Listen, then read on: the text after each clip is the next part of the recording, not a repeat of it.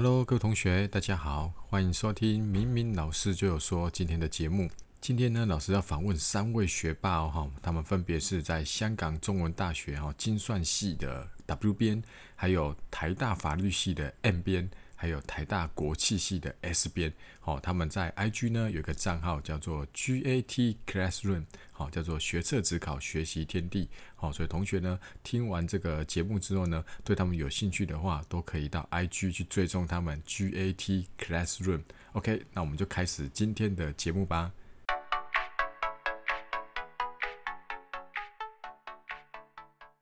好，那我们现在就请这个三位小编呢，哈，一一来自我介绍一下吧。哦，大家好，我是 W 编，我现在就读香港中文大学精算系二年级。大家好，我是 M 编，我是今年一零九学测上台湾大学法律系的，对 M 编。大家好，我是呃，一样是一零九年学测，然后上台大国际的 S 编。好，那各位这个学测战士啊，吼，现在准备学测，现在倒数剩下一百多天嘛，哦，一定就是有时候读书会读到怎样的撞墙期，有没有？所以今天呢，哈，我们就请这个 W 编呢，哈，来讲一下说，如果你现在已经读得很痛苦的话呢，那你心态可以怎么调整？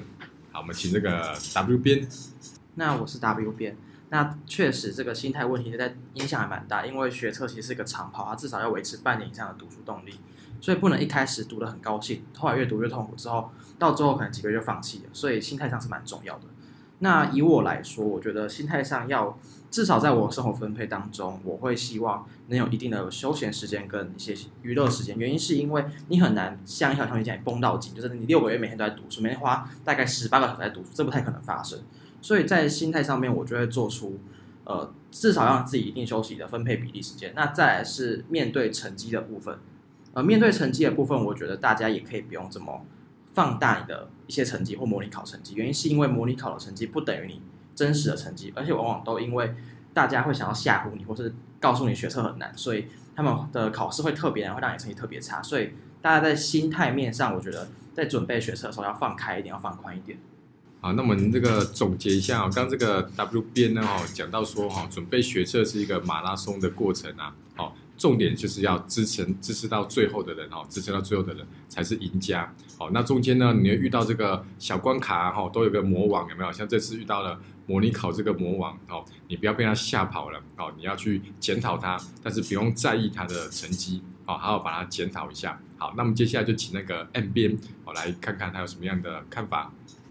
大家好，其实，在很多不管是学者对。呃，学的就像是马拉松，或者是大家对自己成绩不用这么看重，或娱乐时间的分配这一部分，跟呃 W 边讲的其实都差不多。其实我们三个都是这样觉得。那比较重点，呃，至少对我来讲，比较重点的是在他刚刚所谈的像娱乐的部分，一定有很多考生在这个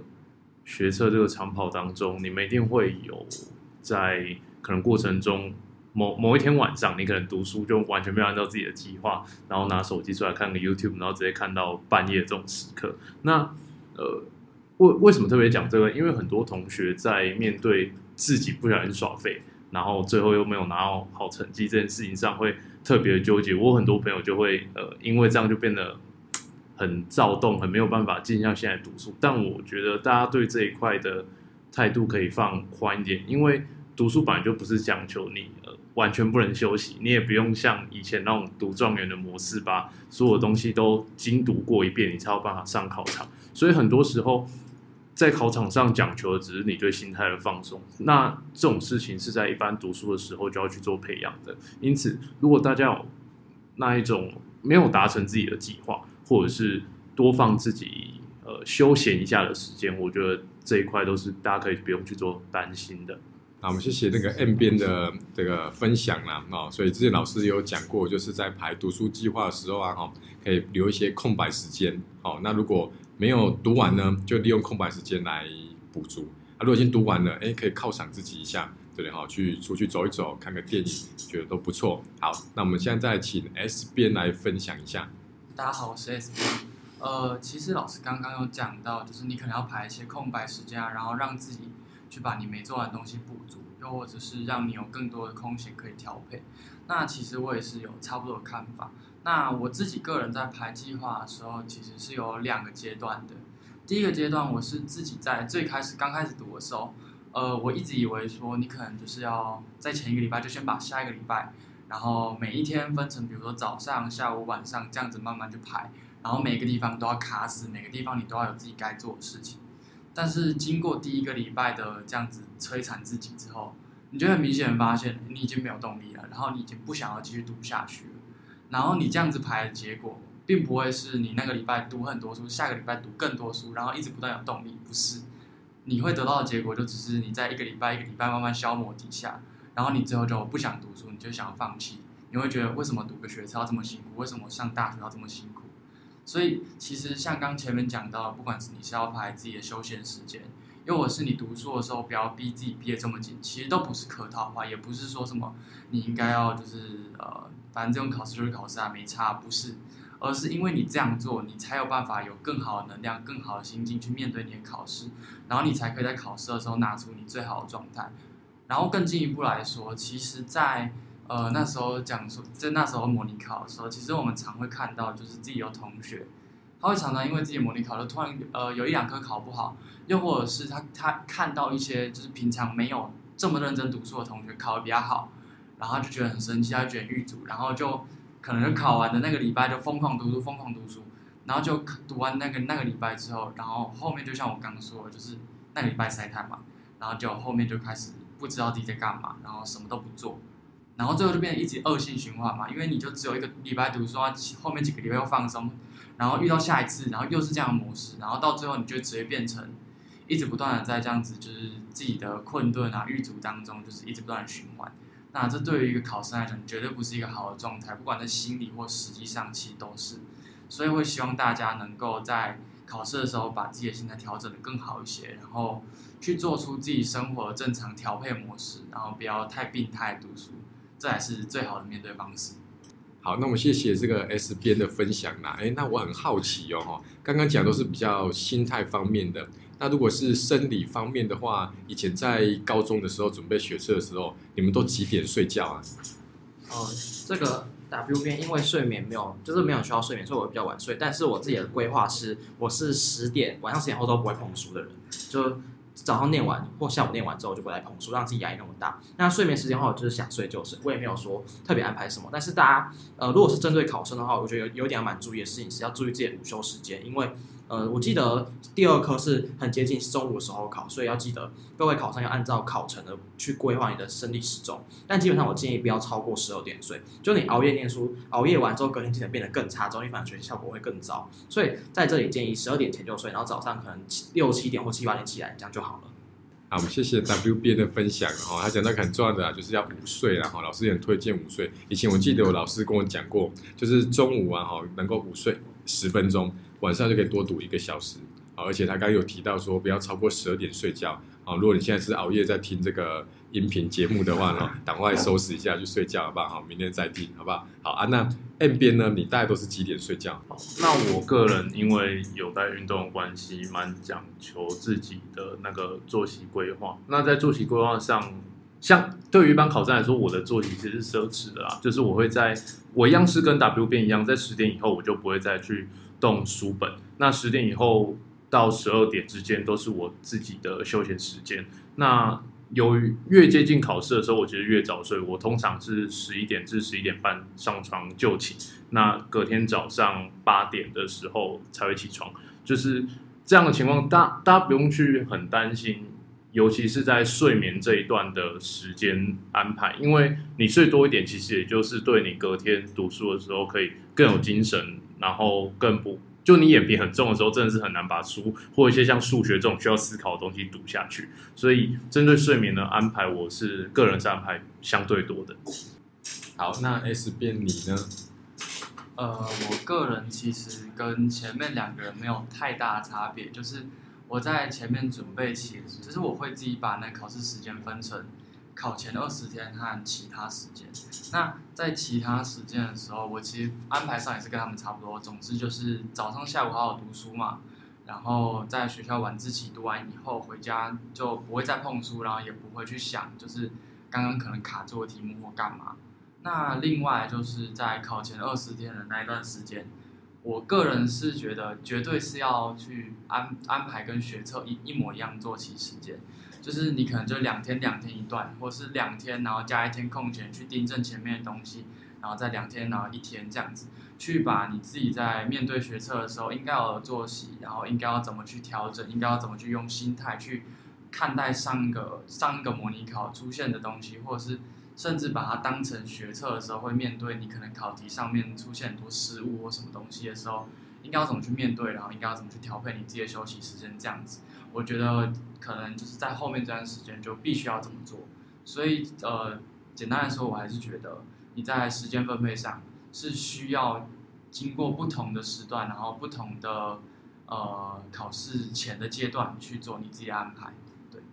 好啊，谢谢以上他们的分享啊。所以从这边老师做个总结啊，就是睡眠的品质是很重要的哦。你如果熬夜，然后导致就是睡眠品质不好，然后隔天又一整天都是这样子昏迷状态的话，其实读进去的书啊，哈，也都可能都没有效果。OK，好，那我们就顺着这个，我们就来这个聊一下，说在高中的生活三年的生活啊，你们有什么特别值得分享的？那我们就先从这个社团来开始分享啦。我想大家应该都很好奇，这种就是学霸呢，他们都参加什么社团？那我们就一样先请 W 编哦来跟我们分享。那大家好，先跟大家做个介绍，就是我跟另外两个小编，就 W 跟 W 编其实是我都是演辩社，就双双辩论社。那他们两个都是我在社团认识的学弟，所以我们三个都是社团干部。那先讲一下社团部分，就很多人会觉得玩社团好像会让成绩退步，会让你考不上好大学，只能去念一些私立学点。我是认真，大家一定会有这种这种思想，但其实不全然。就是我觉得在社团中能学到东西还蛮多的。就以 W 变自己来说好了，首先是备审跟先不讲备审跟学习历程，这个一定会有有所帮助之外，我觉得更多时候，如果你生生活不只有读书，而有更多事情要去分配的时候，会帮助你在分配时间或者在效率上面有所提提升。例如说，呃，W 变在最最繁忙的高二的时候，同时就举办了就主办了辩论比赛，然后又办了营队，然后又做了很多事情，去忙了很多事情之后，也是有顾着成绩，一就两边一起顾的，然后提升试着提试着在有限的时间中把书全部念完，然后提升自己的效率。而这样的结果就是在高二边玩社团和边顾课业的状况下，等到高三，如果你有办法全心全力放在课业上面的时候，你会发现，其实，在透过高二这年的训练，你的效率变高很多。你知道怎么有效去抓住重点的时候，其实。在帮助成绩上面，我觉得会总比一可能某些一直死死硬的读书，一直想用时间来获取成绩的那群人来说，可能在面临学测这种冲刺型或是这种大考型应应变型的考试，我觉得是相对来说会有更有机会考好的。那这是打 W 自己的小看法，就我觉得社团可以多玩或是多去看看，也让你自己高中后变更加丰富。好，我们谢谢这个 W 编啊，因为他们是都是这个辩论社的啊，哦，难怪这个他们的那口才都很好啊，因为。老师现在跟他们在录音的时候啊，他们完全没有看稿，而且完全也没有就是写手手写一些什么大纲的，他们完全就是空白的这样子把它念出来。老师觉得很佩服啊！哦，原来就是在辩论社里面有受过这种这种。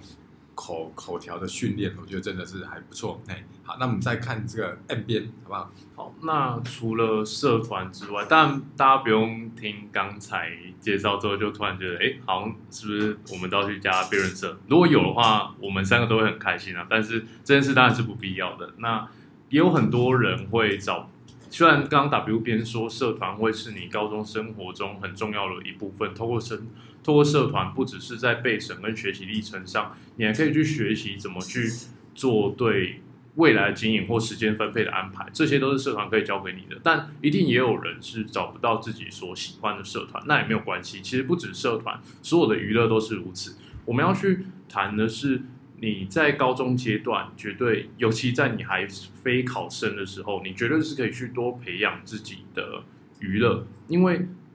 大家要想很多，大家可以去检视自己的时间时间规划，不管是高一、高二、高三生都一样，在大大家往往以为，如果我去从事什么娱乐的话，是不是就会压缩到我的读书时间？但大家可以去想，在很多大家可以去自己去检视，在。你的读书时间以外，一定有很多时间，就是你就只是拿来划手机。所以对我们来讲，会去建，会很强调娱乐及休息的原因，就在于当你在读书以外的时间，你可以把这种划手机的的那个阶那个时时间的浪费拿去转换成对其他东西的专精的培养。那像我本身的话，性我本身娱乐就蛮多元，我可能会去运动，像我我去健身房，然后也会去也会读一些呃文文学类的作品，然后也会游游泳等等。反正，在这些各种兴趣的培养中，你可以让自己的高中生活过得更丰富，而不仅止于手机上的游戏。我觉得这都是呃一个相对至少对我来讲，相较为健康的一个高中生活。啊，老师觉得那个 N 边讲的有道理啦，哦，这手机就是一个无底洞啊，哦，有时候只是想说，哎，这个 Google 个东西，对不对？结果过半小时之后，竟然在看老高讲外星人，对，这真是很很很厉害，这是一个无底洞。所以我现在睡觉前，我都不会把手机带到房间，我都把它放到客厅。对，有时候突然想要干嘛，就觉得啊，好懒惰，算了，就就不要过去拿了。不然有时候都滑一滑，都都很晚睡觉。好，那我们来看这个 S 边有什么可以分享的？好，呃，其实我个人啊，在高中参加的活动算是真的蛮多的，就是不是自己课余活动，甚至是学校的团队啊或干嘛的。举个例来说，呃，像我们刚刚说到，我们都是辩论社嘛，然后我自己还是学校桌球队的，然后呃，我也有跟 M 边一样去参加那个，就是玉墨三省是一个高雄市的一个。四个学校一起的联合文学奖，虽然说我都不会得奖，然后 M 边就有得奖这样子，觉得有点有有点不太不太开心，但是也没关系，反正就是呃，我其实也有参加蛮多不同，然后甚至像是我们就是熊中熊女本身有那种大陆营啊，然后那时候我也在呃我们班自己有去担任一个呃统筹旁边的一个就是有点像类似助手或干嘛，反正也是那时候干部的核心人物之一这样子，那。呃，我觉得参加这么多活动对我来讲有主要三个部分的收益吧。第一个当然就是可以交到很多就是不一样的朋友，就是你在学校课业啊，或者说你在班上的时候，你其实不一定能够找到真的跟你志同道合的人。但是如果你去参加这些活动的时候，因为毕竟是你自己选的，你自己挑出来的东西，你想要去的东西，那势必这些去的人也会有跟你类似的想法、类似的价值观等等的。那这个时候你就比较容易去交到真的很好的朋友，就像是呃我们三个一样，就类似这样子。那第二个部分就是我觉得你可以就是借由跟这些朋友一起去就是办这些活动啊，参加这些活动，去学到一些怎么去办理办理重要事务，然后或者是行政，然后甚至于去统筹，然后跟别人去呃公关社交等等的这样子的能力。那我觉得像是呃我在二年级的时候去办一些杯赛啊，然后或者是办一些营队的时候。就会让我去学到很多关于领导或者是跟大家一起去呃合作之类的经验，然后最后可以又可以透过这些就是你的这些办活动啊或者是参加活动经验，去找出你自己真正的兴趣，你自己喜欢的东西。然后进而去对你的大学的挑选，或者是你之后未来就是你的人生规划或干嘛的，虽然说这可能听起来有点就是长远，然后有点太远大，但事实上生活的每一个角落，就是你你做每一件事，然后每一个东西，其实都有办法，就是让你在未来的时候选择，或者是你未来的一些呃发展，都有十足的帮助和十足的不同的想象。所以我觉得，就是像刚前面讲到的，就是你如果高中你有余裕，然后你有你的时间可以去多做这些不同的探索、不同的探讨的话，会对你的生活和你的人生非常有帮助。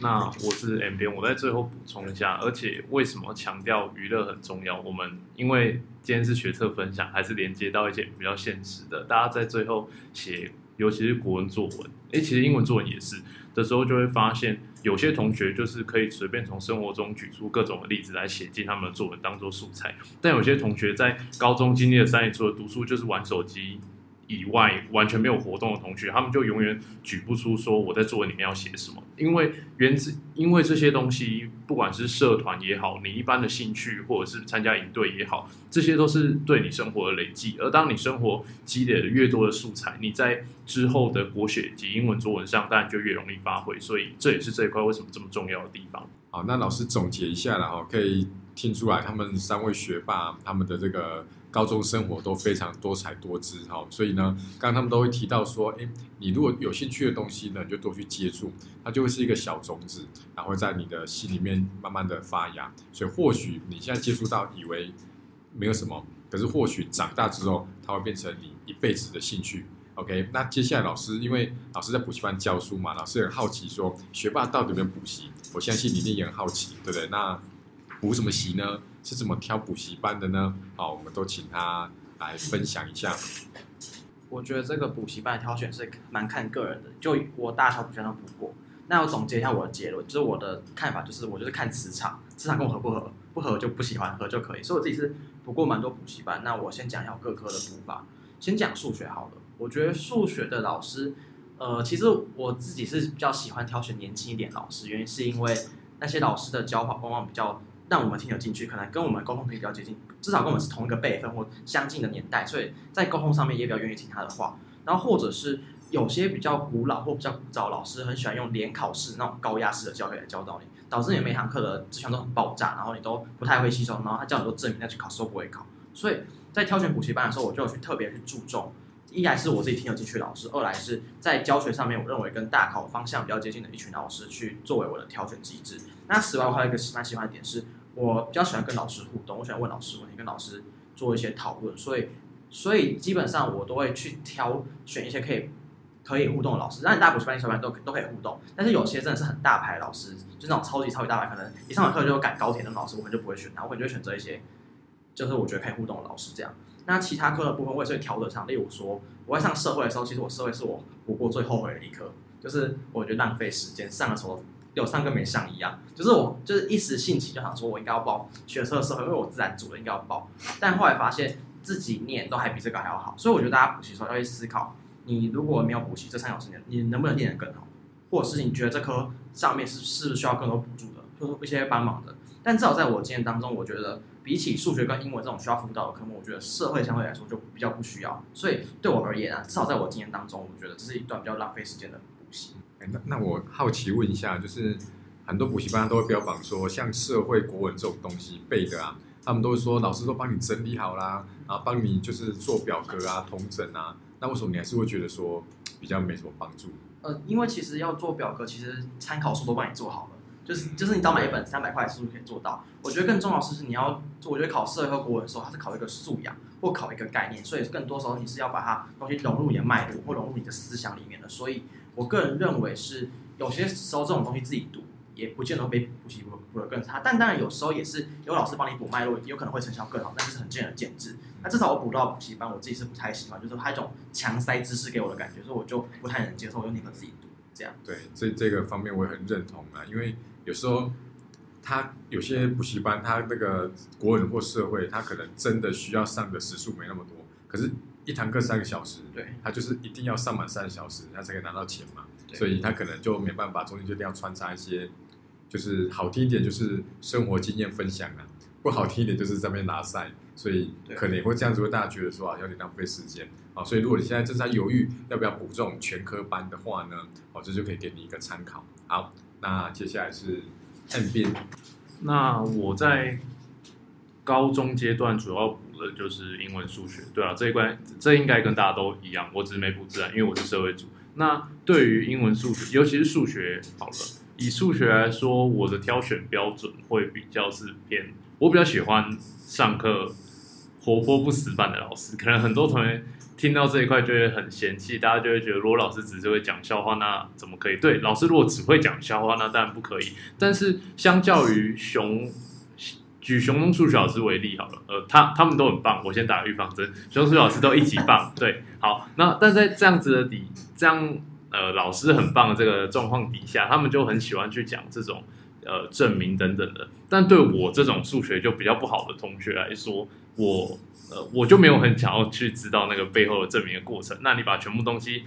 扎实的塞给我之后，我反而只会觉得很困，很想睡觉，而且我会听不到这重点到底在哪里。所以我相相较之下，我会喜欢在课程中可能穿插一些笑话或他自己的生活分享。老师至少那会。降低我对数学这一科的那种疲倦感，那我自己的学习上也就可以呃更有精神。那对于英文的部分，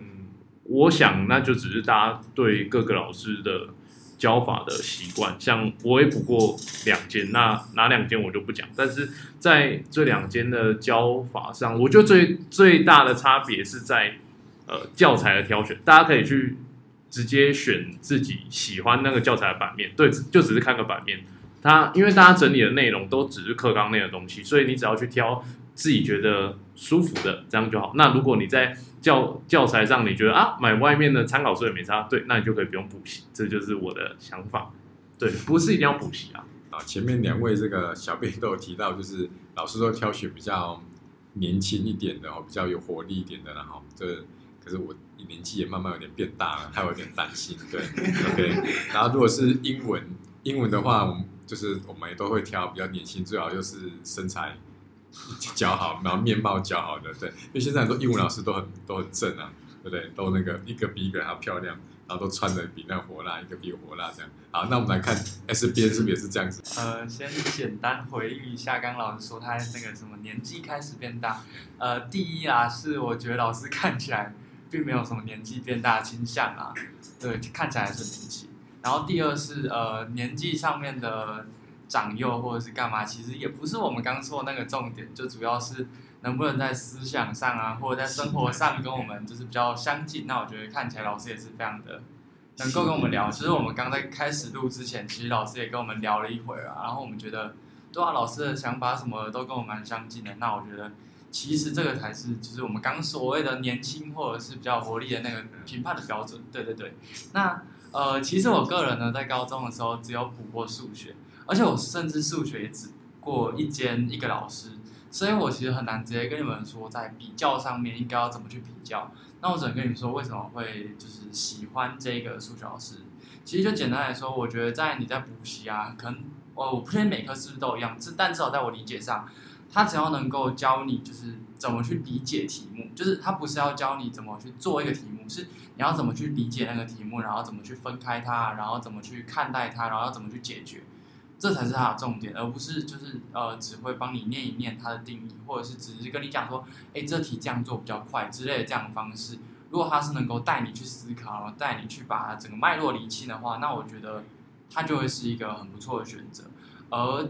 要怎么带你去思考，要怎么带你去理清，其实每个人能够接受的方式不一样。所以我的建议是，如果你在听的时候，你可以第一呃，你可以就是找个试听啊或干嘛，然后。去看看它是不是能够让你在上课的时候感觉思绪是清楚的，感觉不是只在填被填塞东西的。如果是这样的话，那我觉得你你你你就是有找到你自己适合的老师了，对。啊，所以老师这边做总结，然后就是老师就是没有好或不好，然后就只有适不适合，然后就是跟这个男女朋友一样嘛，哈。像极了爱情啊，对，就是你跟他分手了，他没有好或不好，只是你们不适合而已啦哈。好，那这个高中生活部分呢，他们就分享到这边。那接下来呢，他们会针对每一科呢，哈，国英数社会自然这五科呢，有点学习上的技巧想分享给大家哈。那就继续把它听完。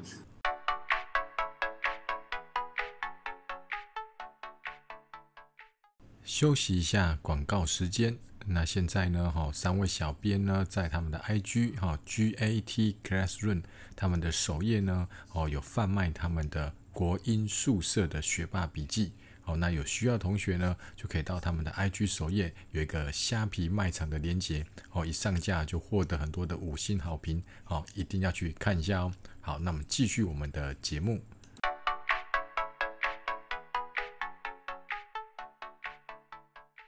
好那我们现在这个 W 边呢，要来讲一下哦，这个国文科的准备的技巧。好，那么请这个 W 边。简单来说，这个国文科应该是大家最熟悉的一科，这是我们母语，所以我觉得相对来说，它也是我们某部分来说掌握度最高的题目。因为至少我们不像英文课的时候看不懂题目，我们一定看得懂题目，只是能不能作答对的问题。那国文的话，在新型的考科之下是分成两个部分，独立分开考，一个是国文选择，一个是。国文作文，那这两个部分我先讲一下。哦，其实，在国文选择部分，我认为是相对难拿分，原因是因为国文选择是你具有一定的阅读底子，之后你的分数就会在那边。那呃，阅读能力或理解能力也很难透过一时的训练而有快速的长进。相信大家从会考到学测写国文的时候，应该都发现到，其实国文选择分数就飘一直飘来飘去，然后还没有任何的太多明显的进步或或退步。所以在这里，我觉得国文选择相对难掌握一个科目。所以在这里我我会我就会建议回过头来检视这个国文作文的部分，原因是因为国选一题两分，但是除以二之后放五十趴之后，它只占一分，所以国文作文如果你要升一个等于多拿三分之后，其实国文作文是很好用的。那国文作文我觉得主要分成两部分。嗯，因为你大家要理解，是国文作文它是有它的出题目的。就第一篇理性文章，其实出题目的是为了，呃，大呃教授们发现大学生不太会写论文，所以想要透过理性的方式去第一篇理性作文的方式去教导大大家怎么用类似引用资料写论文的方式去写。那第二篇则是为文学而生的感性文。所以在这边，其实大考中心只要知道它的目的或它的考科要求之后，其实你就可以很轻松拿到高分，然后那然后国文选择相对也不用很高分，就可以拿到十五几分的成绩了。那刚刚这个 W 边呢，我觉得他这样分析的很棒，他是用大考中心出题者的角度呢，哈，来帮大家做的分析，就就是这个角度非常的正确哈。那我们现在请这个 S 边来讲一下英文的部分。好，嗯，其实，在英文的部分呢，我会倾向于就是呃，把它分成三个主要的症结点啦。第一个是你有没有那个基础能力，就像是比如说是文法或者是单词。其实很多人在英文的最开始的这边，他就因为他不想要。花那个时间成本去把这些东西去累积起来，所以在第一关就过不了了。那么在第一关如果你过了之后，那要怎么在第二关，也就是累积完以后把它应用起来？就是关于在作文啊，或者是呃翻译上面，你要怎么把它应用出来？你要怎么把那些英文单词把它套到你的呃想表达的东西里面？这是第二个部分。那常常就是大家就会像是读社会课一样，就是把东西全部背起来，背起来，背起来，背起来。然后背完以后完全不会用，那其实你在读英文的时候，你也就只准备到了前半部分，就很像是你在国文，然后你只会背注释，可你事事实上你根本就不会用那个词汇，然后你也不会在平常生活用用这个讲话的话，那你学那个东西其实没什么用。对，这就是第二个部分，常常的症结点就是在你不知道怎么把你背的东西、你学的东西应用到你的文章或者是你的翻译里面。那第三个部分常常会遇到的问题就是，你这两个都做得到了，但是你却不知道怎么分配时间。就是大家也知道，英文有选择和非选，那要怎么在非选择跟非选之间去权衡你的时间分配？要怎么在这两个之间去看你要放放多少时间，你要花多少心理准备？其实这也是大家会常常遇到的问题，和常常不知道怎么去面对的问题。所以我觉得英文，你只要把这三这三个部分。分开去检视，分开去搞定，那你的英文不会有太大的问题。好，我们谢谢这个 S 边的分享了哈，然后等一下呢，他会再针对每一个详细的部分呢，再去跟大家做解说，所以大家一定要听到最后哦。好，那我们现在就请这个 M 边来讲一下社会科的技巧。那各位好，针对这一块，社会其实自以前到现在最大的一个大家没有办法突破的点，就在刚。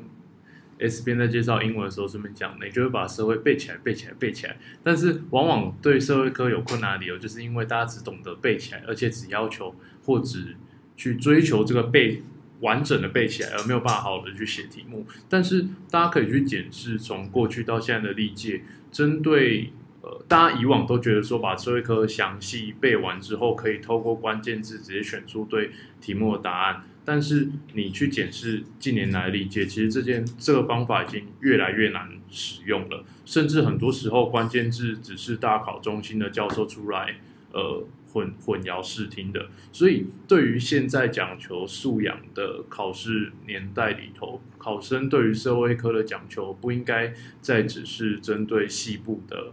科科则，或者是针对细部的。完完整背起来这种强烈的要求，而是去以故事的方式，或是以呃可能自己准备笔记做架构的方式去理解社会课，把社会课当成真的是当成一本故事书来看待，那这样才会是对社会准备上比较好的一个方向。那等一下呢，M 边呢哈会针对社会科呢怎么去做这个整理的功夫呢哈，会详细的介绍哦，一定要记得听到最后哦。好，那再来是请 W 边分享数学的准备技巧。这个数学部分，大家 S 边如果我我讲我讲不清楚，看 S 边帮我可以补充一下，因为我跟 S 边是比较不同类型的学数学方式，就我是比较凭直觉性在学，虽然说我的直觉其实是内化过结果，但简单来说，我觉得在考学测数学的时候。他们其实没有很注重很大量计算，或你要很会算，或是很会用一些描解的方式。他比较注重是你对于公式的理解，或者你对于一些定义的理解。所以对我来说，其实数学就跟工具一样，我觉得大家去背一些特殊解法，其实意义不大。就比较重要的是，你要先理解这个公式是什么。来举例来说，大家只会背旋转矩阵就背起来，哦，就这样写。但其实你要了解旋转矩阵的意义是什么，它是它是什么概念。那在考试的时候也会更好的应对。所以在我理解当中，其实题目都有它的结构存在。所以只要你去了解这个命题者他出题的目的，或他想要考你什么东西，时候自然而然在解题的方向上面